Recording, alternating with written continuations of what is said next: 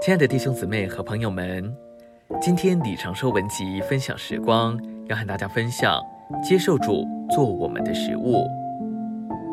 有一次，我问一群信徒，是否有过接受主做他们的食物，并凭他活着的经历。一位姊妹告诉我，她多次这样经历主。她说，每当她有了麻烦，会有一些重担或困难，就到主面前，将她的重担交托给主。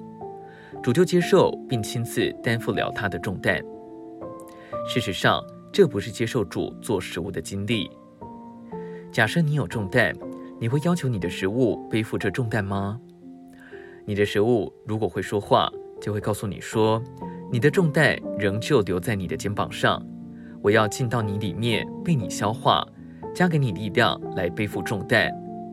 我不会从你挪开这个重担，但你吃我并消化我。”我就成为你的构成成分，加给你力量去背负重担。我要成为你的能力和力量，使你能背负你凭自己所无法背负的。在某个时候，有一根刺夹在使徒保罗的肉体上，因着他与我们一样是人，就三次到主面前祷告，求主挪开这根刺。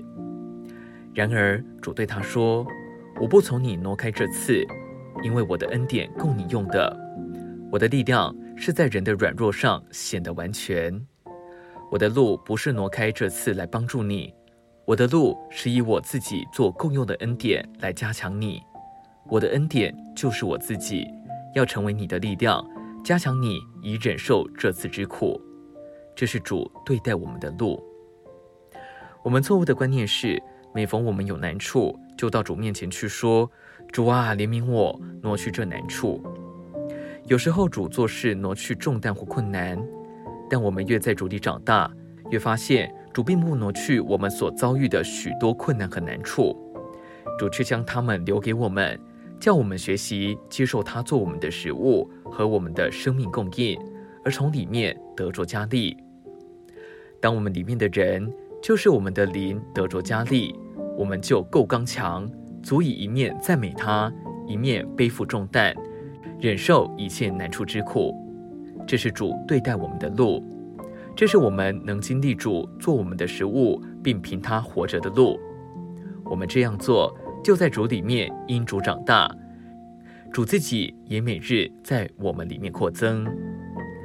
今天的分享时光，你有什么摸着吗？欢迎留言给我们，如果喜欢的话，也可以分享出去哦。